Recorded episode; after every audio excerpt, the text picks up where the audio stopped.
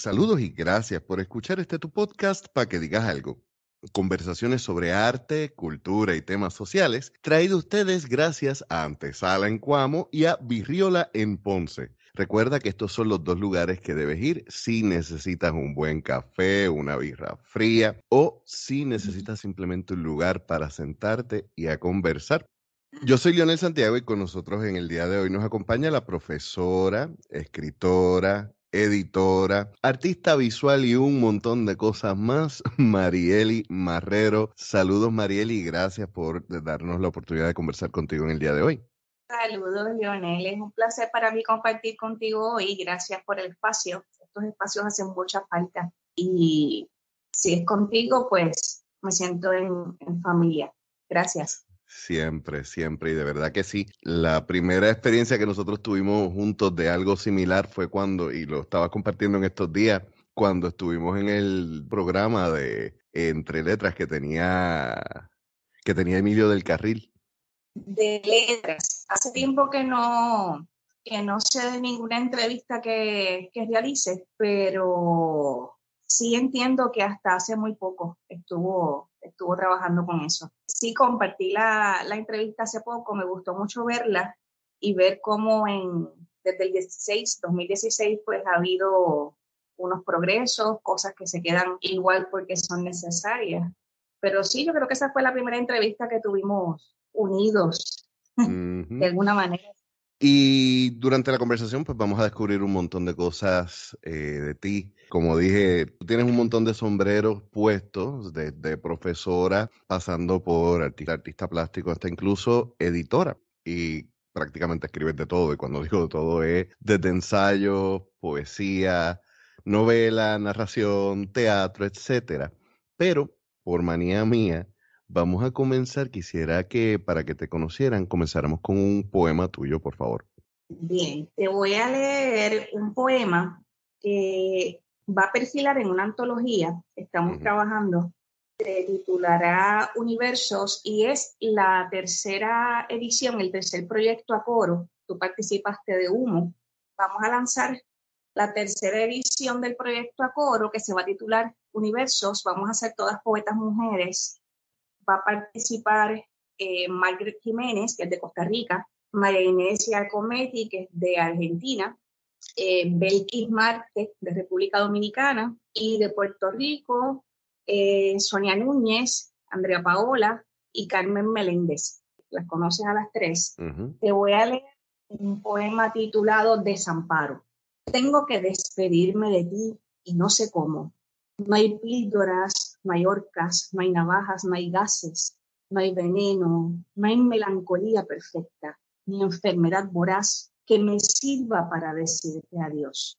Me urge despedirme de ti, abrazada a ti, olorosa a ti, no en la distancia cruel que me has impuesto a desfases de camas, humos y tiempos. Las despedidas sin besos son fantasmas que surgen de tierras movedizas y tragan almas como agujeros negros. Las despedidas sin amores confesados son espíritus que vagan como la música circunda, apagada entre los poetas perezosos. En esos suicidios imposibles de los amores que solo fueron para alguno nada, capa el agua dulce, en las manos cóncavas se convierte en pasado repleto de sed por arrumados. No existen suicidas que ansíen despedirse del amor acompasado. La emergencia de partida surge, dolor que se descubre a sí mismo como universo sentenciado al exilio del habitante del único trascendental que boicotea su nuestra felicidad por la querencia absurda y rutinaria de visibilizar la angustia que otros, quienes ya no importan, le sembraron en la tierra del desamparo. Ese va a ser uno de los poemas que vamos a incluir en, universos, la, próxima antología de la Maruca. Las despedidas, y podría repetirme la, frase final, la tierra del desamparo. Creo que es esta la que te refieres. Las despedidas sin besos son fantasmas que surgen de tierras movedizas y tragan almas como agujeros negros. Las despedidas sin amores confesados son espíritus que vagan como la musa secunda apagada entre los poetas perezosos. Ahí ahí hay un montón de imágenes que, que podrían desemboñarse cada una. ¿Cómo tú construyes un poema? Eh, yo construyo un poema a raíz de un personaje, personaje lírico. Me gusta la poesía narrativa, la que cuenta una historia. y, siempre pongo a ese personaje porque es mi poesía favorita, la que cuenta una historia, más que la que describe algún aspecto, la que cuenta una historia. Fundamento principalmente en lo que puede desgarrarme y no necesariamente en lo que va a hacer suspirar al lector. Por, eso quizás pues mi poesía es un poquito incómoda. ¿Y tu literatura en general tiene un interés de no de, necesariamente de, conmover, como muchos, comodar y de provocar hasta cierto punto. Recuerdo la, las discusiones que se habían formado hace años atrás cuando sacaste tu novela El Abrazo. El Abrazo y el libro de cuentos El Hambre, que son cuentos que tienen mucho, mucha violencia, mucho, muchos asuntos sociales retratados escritos exquisitamente, estaban súper bien escritos, pero bien incómodos al punto de que yo recuerdo que, que habían escenas donde yo leía y yo decía, ¿por qué tenías que escribir de esto cuando podrías que escribir de otras cosas más fáciles? No porque me fuera difícil la lectura, sino porque a veces decides usar temas incómodos. Pues fíjate, son temas que tienen que ser incómodos. Yo no los provoco incómodos. Como uno de mis mayores intereses con la literatura es la creación de conciencia social y la exposición de problemáticas sociales, pues nunca va a ser literatura cómoda.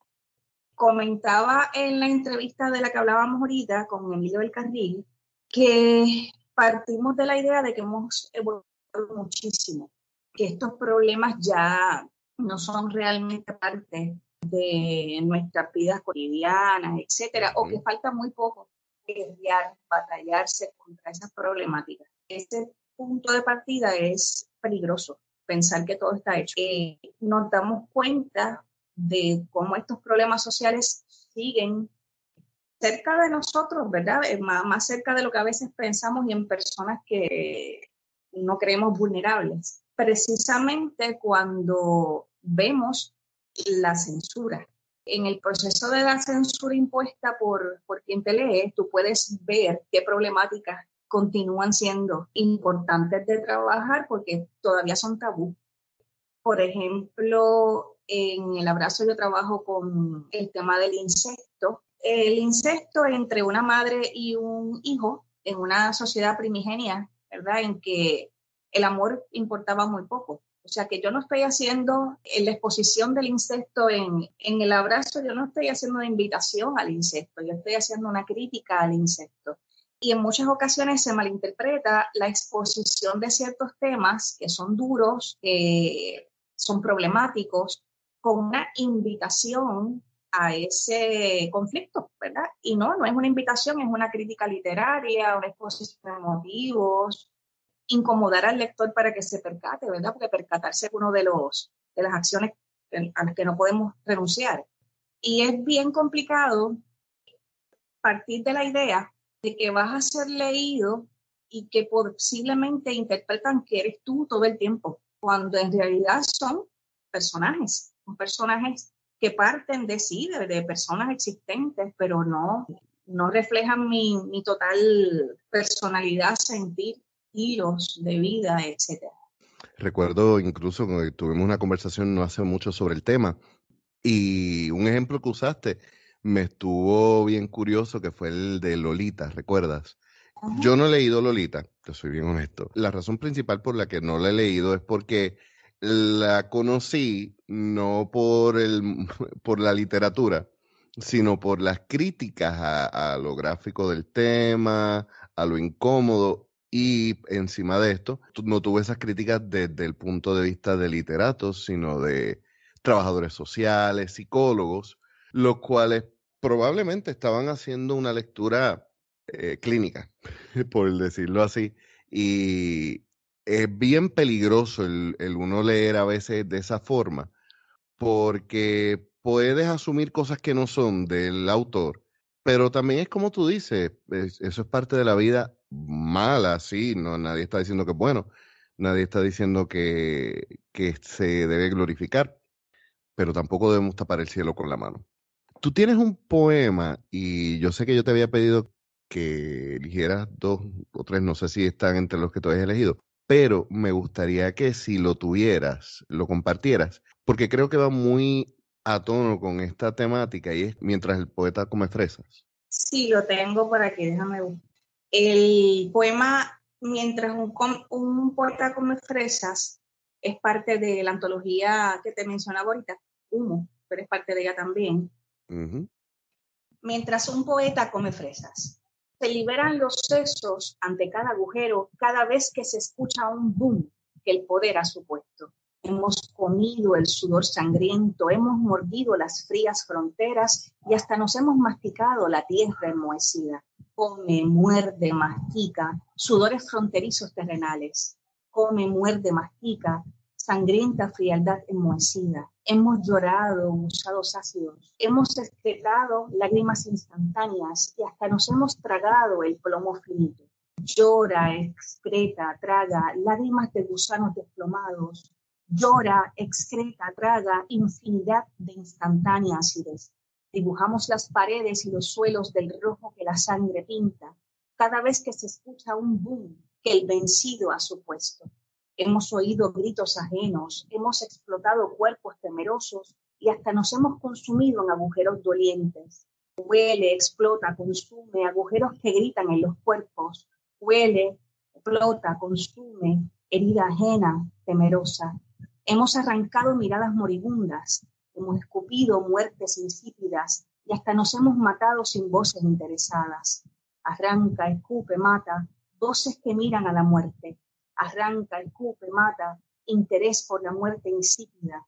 Ruge, cala, aplasta, charcos de muerte, lame, olfatea, siente el poder que nos somete, revive, ostenta, critica, el pasado será, será come, muerde, mastica, llora, excreta, traga, huele, explota, consume, arranca, escupe, mata, ruge, cala, aplasta, lame, olfatea, siente, revive, ostenta y critica.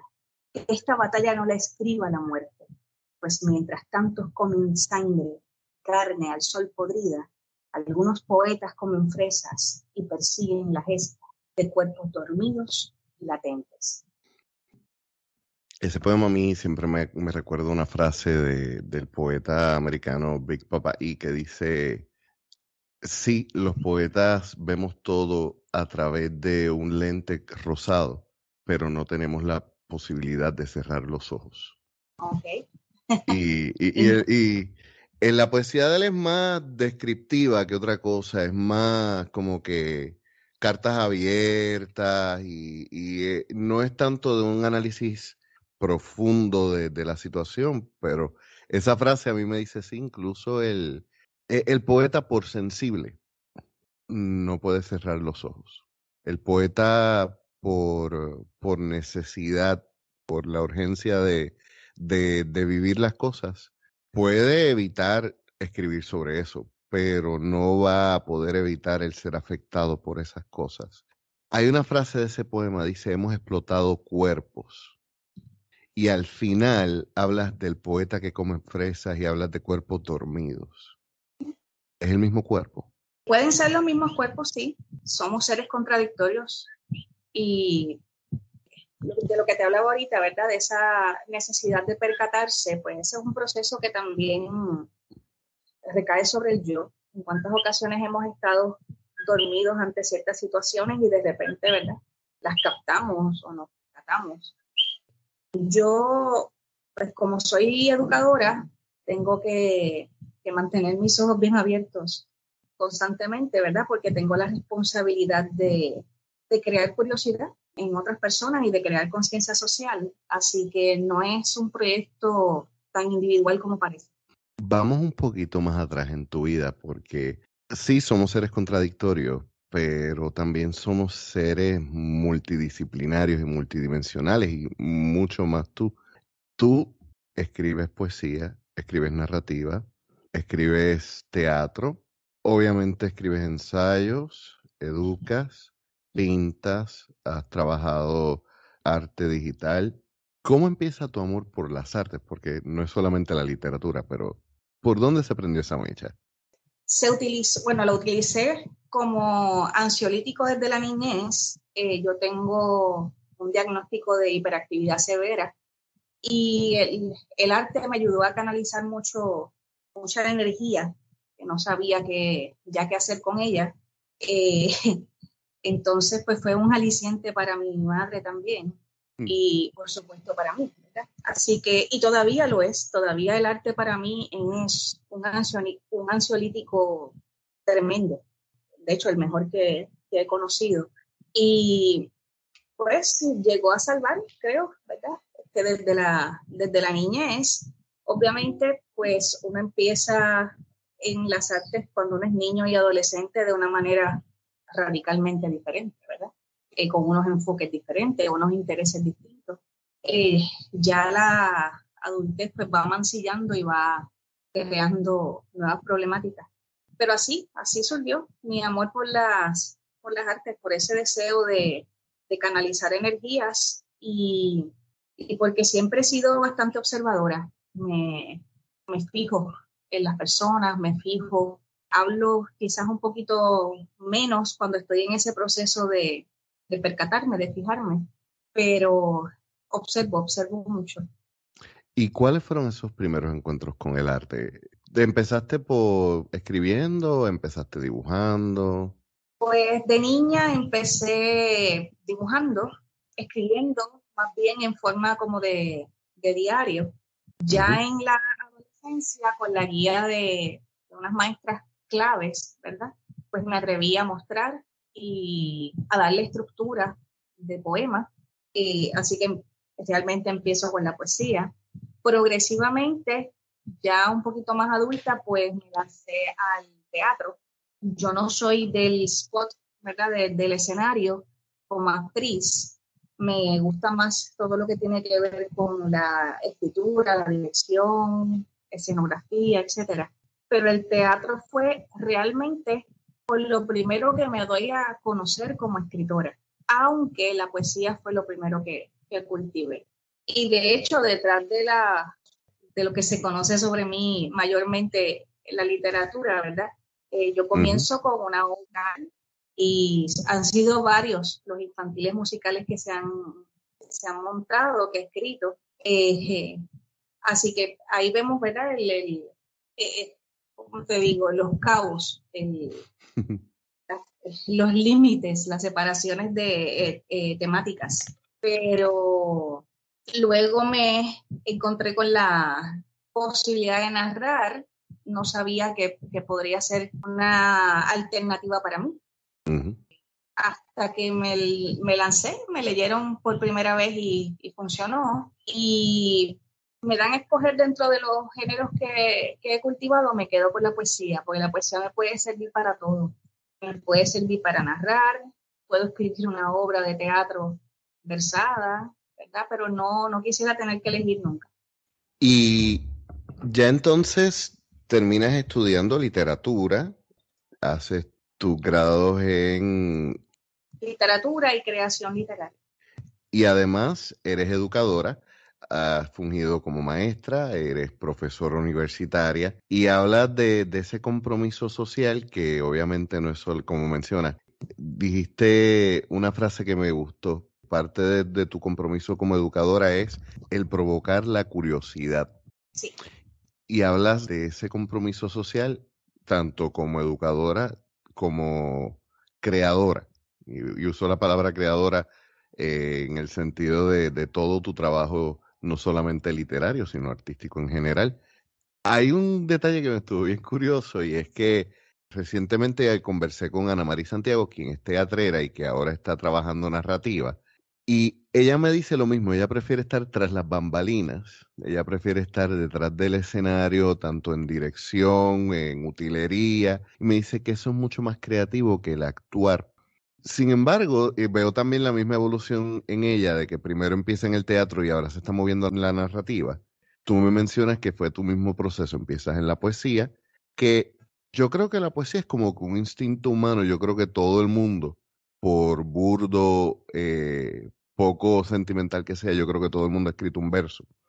Que luego de hacer el teatro y me dices, después de que haces el teatro se te presenta la oportunidad de hacer narrativa y, perdona mi ignorancia, yo hubiera pensado que quien hace teatro puede hacer narrativa. ¿Cómo tú, tú ves la diferencia de, la creación literaria ahí?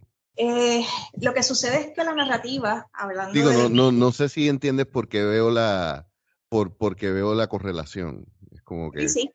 Yo entiendo que la diferencia radica principalmente en que cuando tú escribes una obra de teatro, tú quieres eh, presentar en todas esas acotaciones y diálogos lo que tú pretendes llevar a cabo en un, en un escenario, ¿verdad? Lo que tú quieres que se presente como representación artística, valga la redundancia. La narrativa tiene que ser quizás un tanto más descriptiva, ¿verdad? Aludir directamente a, a la descripción de los personajes, del, de, los los ambientes, las atmósferas, esas voces extradiegéticas que te, que te van guiando en, en la psiquis de los personajes, ¿verdad?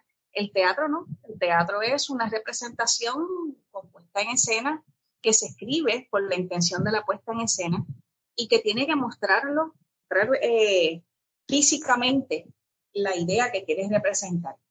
Aunque sí el teatro tiene una narrativa, ¿verdad? porque cuenta una historia, porque en las acotaciones tú puedes incluir ¿verdad? parte de lo que, de lo que quieres eh, representar, pero la novela y el cuento es un género en el que no habrá más escenario que la imaginación del lector. Entonces, ya el teatro tú puedes hacer hasta una comparativa, leí la obra versus vi la obra de teatro montada, faltaron estos elementos o surgieron estos elementos, elementos en la puesta en escena que no se habían considerado. La obra de teatro es un poco más movible en el tiempo también. Eh, cada director que tome la pieza hará un montaje diferente, con una interpretación distinta, con símbolos distintos. Ese es el objetivo del teatro. La narrativa no es que sea un proceso estático, ¿verdad? Porque se presta a múltiples interpretaciones, pero tenemos una guía más radical y la historia se cuenta, se muestra, pero no hay un escenario que sea el objetivo final de, ese texto literario.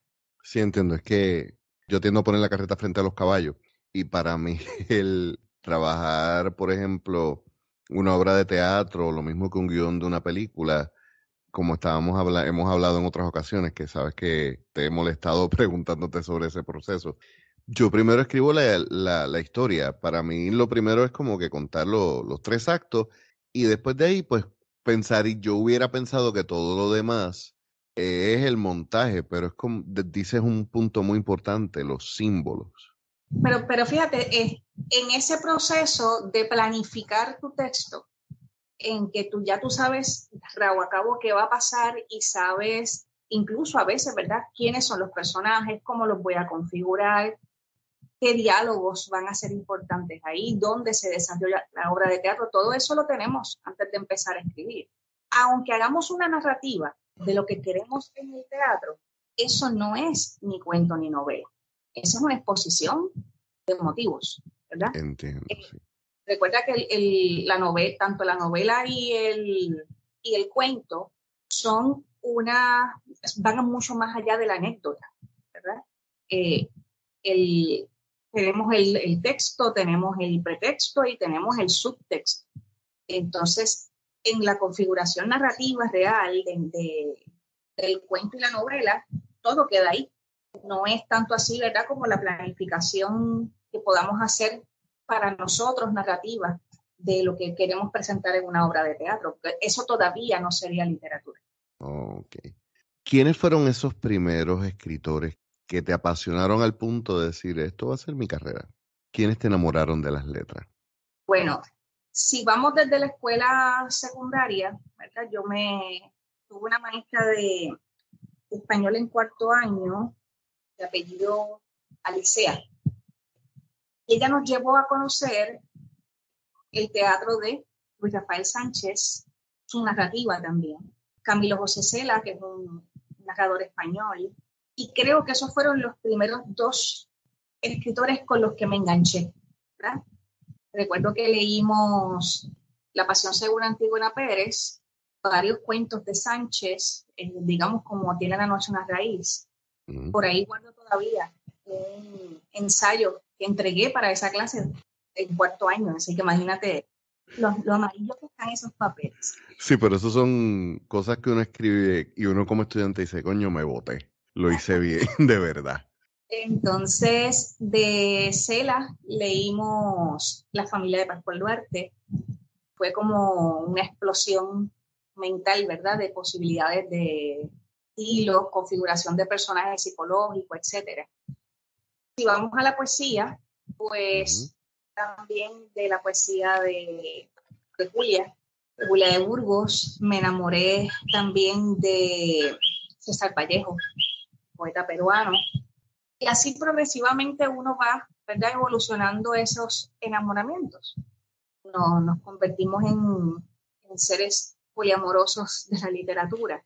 y posteriormente pues me enamoré de, del animal fiero y tierno de Ángela María Dávila. O sea que esa constante lectura, ¿verdad? Va evolucionando esos amores y de hecho vamos viendo la literatura desde diferentes puntos de, vista según el momento en que los conocemos también. Pues como te digo, yo conocí a Sánchez, a Luis Rafael Sánchez y a Camilo Cela cuando yo tenía 15 años, estaba en cuarto año, que no es lo mismo leerlos ahora, ¿verdad? Pero esas provocaciones de, curiosidad de las que te hablaba ahorita, pues también yo las obtuve de parte de, de grandes maestros, tanto en la escuela secundaria como en la, en la universidad. Así que poco a poco ha ido evolucionando esas, esos enamoramientos.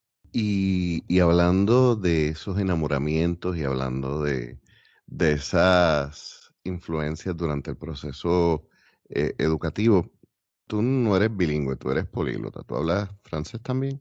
No, eh, yo estudié italiano. Y estudiaste italiano, perdóname, sí. Estudié acá en Puerto Rico, luego me trasladé a Italia, estudié en Italia también, en la Universidad de Carlos Bosch de Urbino. Estudié portugués, no enseño portugués, pero estudié portugués y pues obviamente español e inglés. Hace poco estudié latín, pero el latín tiene unos fines muy diferentes a estudiar cualquier lengua viva.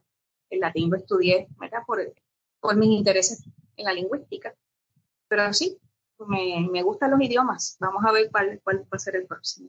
Y ese amor por los idiomas, ese amor por, por la literatura, te ha expuesto obviamente a otros autores que aquellos de nosotros que no hablamos más allá del español o el inglés no conocemos. Fuera de algunas traducciones, yo he empezado a leer, por ejemplo, cositas de Pessoa y alguno que otro eh, Baudelaire, eh, poetas clásicos que, que ya han sido traducidos al español, pero como alguien que trabajó como intérprete y que tiene el mismo amor por las palabras. No es lo mismo leer las cosas en traducciones que en, eh, que en su idioma original. De hecho, cuando yo he hecho eh, traducciones de poesía, siempre le he dicho a mis clientes que el traducir un poema es escribir un poema nuevo. ¿Cómo ha sido enriquecida tu literatura con esas con esas influencias del portugués, del el italiano? Pues mis poemas suelen tener alguna que otra pincelada de, otra lengua. Respecto a la lectura, por ejemplo, me topé cuando estaba tomando eh, los cursos de portugués, me topé con un libro, que tengo en la mano ahora, eh, que tiene la poesía completa de Saramago, de José Saramago, poeta portugués. Y el libro es interesantísimo, déjame ver si te consigo ya mismo el, título, porque tiene en una página el escrito original en portugués y justo en la próxima tiene el escrito traducido al español y los tienes cara a cara. A la derecha está el, perdón, a la izquierda está el texto en portugués y a la derecha está el texto en, español. De hecho, la, raíz de la palabra traducir viene del latín, que significa traicionar. de verdad, pero entiendo el concepto porque en esa traducción no se pueden salvar ni todas las imágenes ni todas las palabras. Así que yo creo que de ahí es que viene, ¿verdad? El, concepto de traducir es, eh, es traicionar.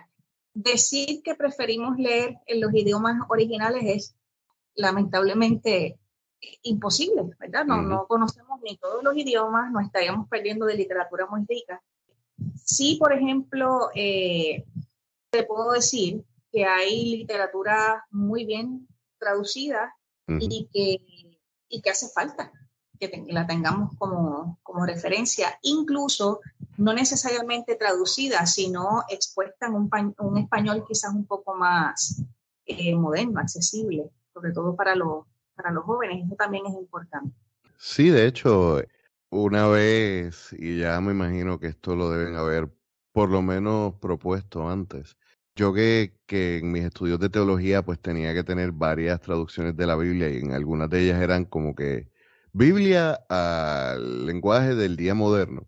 Yo siempre pensaba en que sería interesante, por ejemplo, el hacerle un update al lenguaje, por ejemplo, de Pedro Calderón de la Barca y de, de hacer quizás un poco más, no, no para eliminar la, el texto original, sino para hacerlo más accesible muchas veces al estudiante que quizás se le haga un poco más difícil.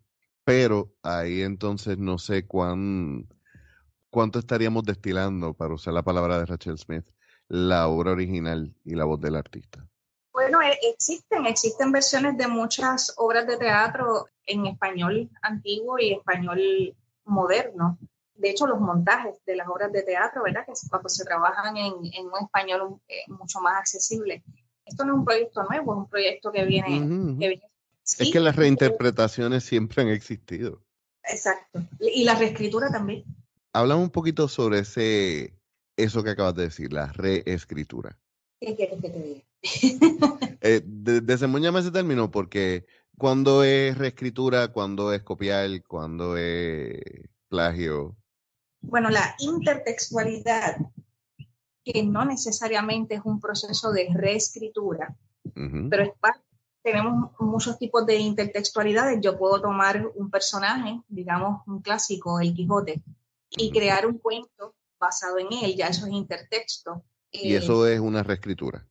No necesariamente, no? necesariamente lo es, podría serlo. Yo podría escribir un reescribir un capítulo del Quijote con un lenguaje moderno, con personajes que sean eh, a, la, a la cultura actual, etcétera. El proceso de la reescritura es que siempre, yo creo que siempre se va a dar un poco, ¿verdad? Porque de todo ya se ha escrito. Y lo importante es escribirlo de una manera diferente, pero cuán diferente y cuántas posibilidades eh, tenemos, pues ahí hay una infinidad de, respuestas. yo tengo mis problemas con la reescritura cuando no tienen una provocación particular. Ahí era donde quería ir. Por ejemplo, tomar un cuento que ya existe y sencillamente escribirlo con otras palabras me parece innecesario. Ese es por lo menos mi punto de vista. Pero si yo voy a tomar un texto literario y lo voy a evolucionar de alguna manera, pero quiero mantener el concepto intertextual, pues ya hay un proyecto sobre el texto.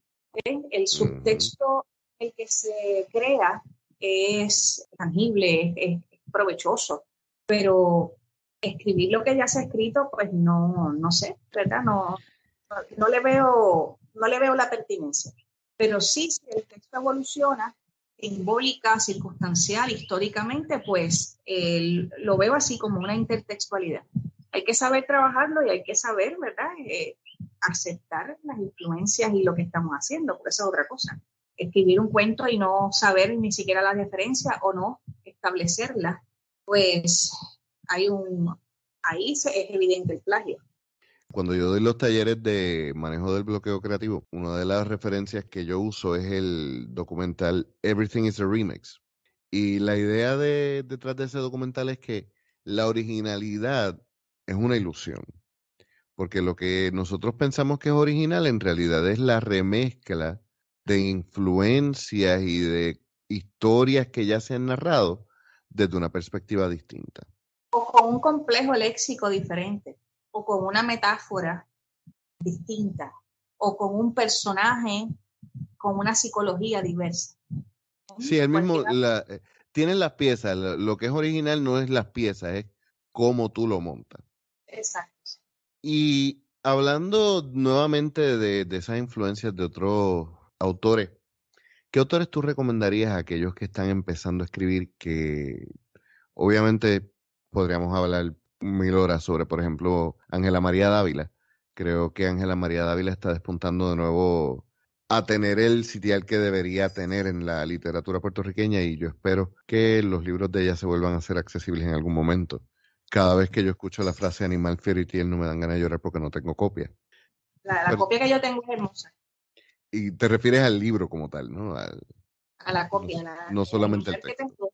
Sí, pues mira, yo no te, no, no te voy a hacer una lista ahora de, de, poetas o de narradores o de dramaturgos que debas leer. Hay que leer lo que caiga a la mano y buscar lecturas. Los clásicos son importantes, mucha gente los rechaza, pero los clásicos te llevan ¿verdad? a la evolución de la literatura, te, plasman épocas que no hemos eh, vivido, así que son necesarios.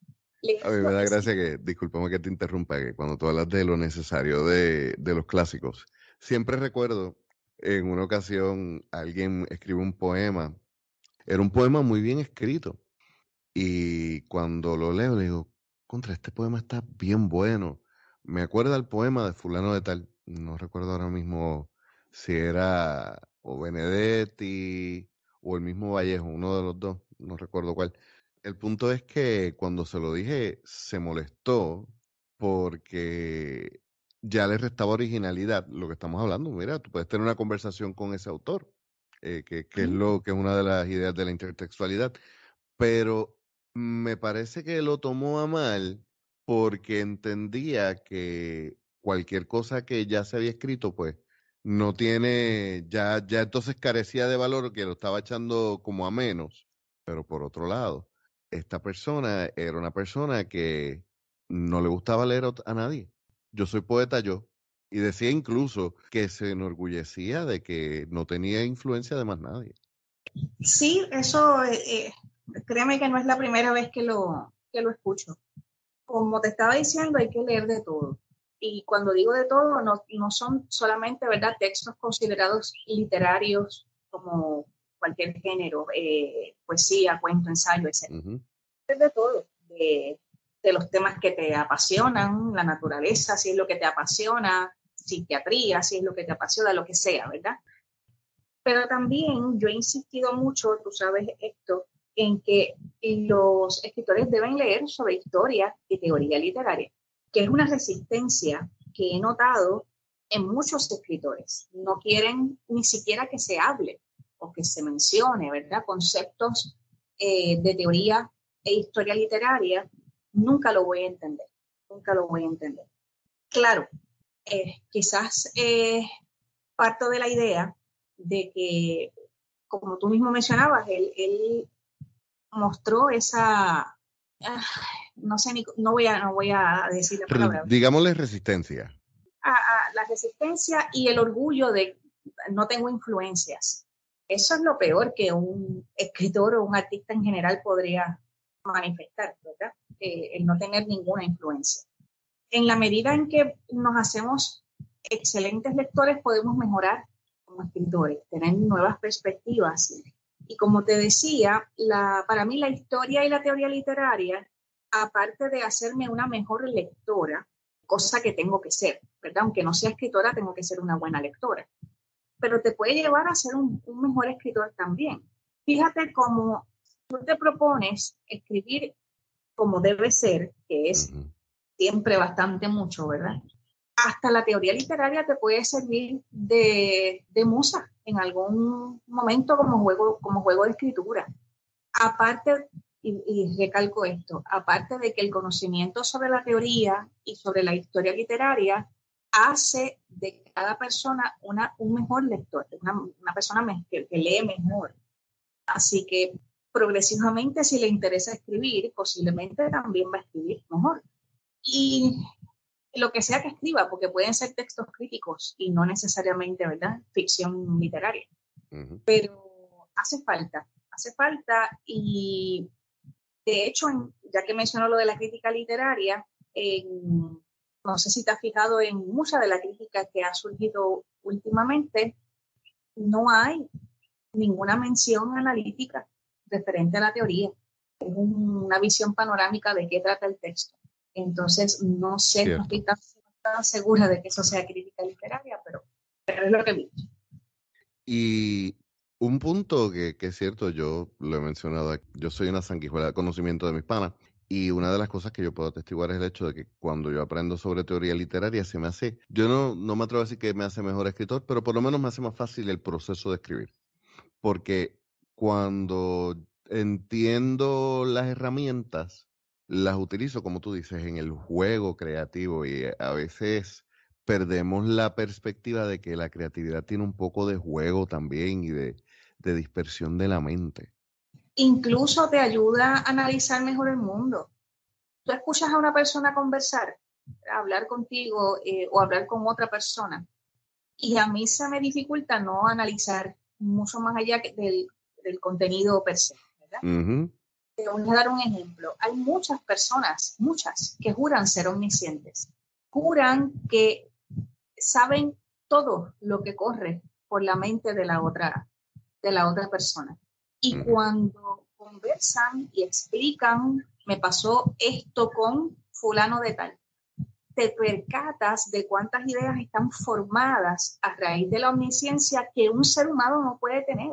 una, voz eh, literaria sí, porque es un, aspecto artificial creado para la, como guía para para el texto literario. Pero en la vida real no, en la vida real nadie sabe con exactitud eh, qué corrió por la mente del otro cuando tuviste X conversación o X encuentro con esa persona. Este, así que de repente empiezas a verlo todo como si fuese una pieza que se puede analizar como el arte mismo. Y es un proceso bien interesante. De hecho, el cine no lo vuelves a ver igual. Definitivamente. Cuando estabas hablando de la dificultad de la poca creatividad que a veces se ve cuando se hace reescritura, lo primero que yo pensé es la, primera crítica que yo hice de cuando vi la película Avatar, que a mí me cayeron arriba porque yo dije, ah, esto es The Mighty Ducks, que es en realidad David y Goliat.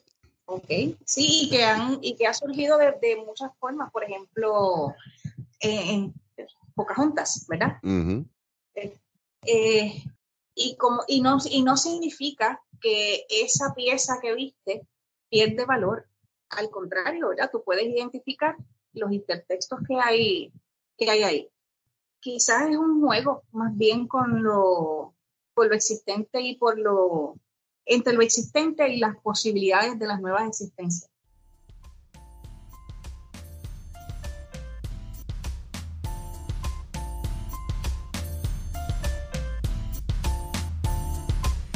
Vamos dejando el episodio hasta aquí el día de hoy. Recuerden, como siempre, en las notas del episodio encontrarán los enlaces para las redes sociales tanto de nuestra invitada como nuestros y el enlace a nuestra tienda online.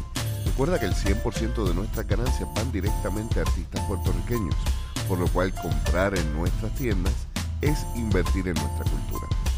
Yo soy Leonel Santiago y nos escuchamos la semana que viene.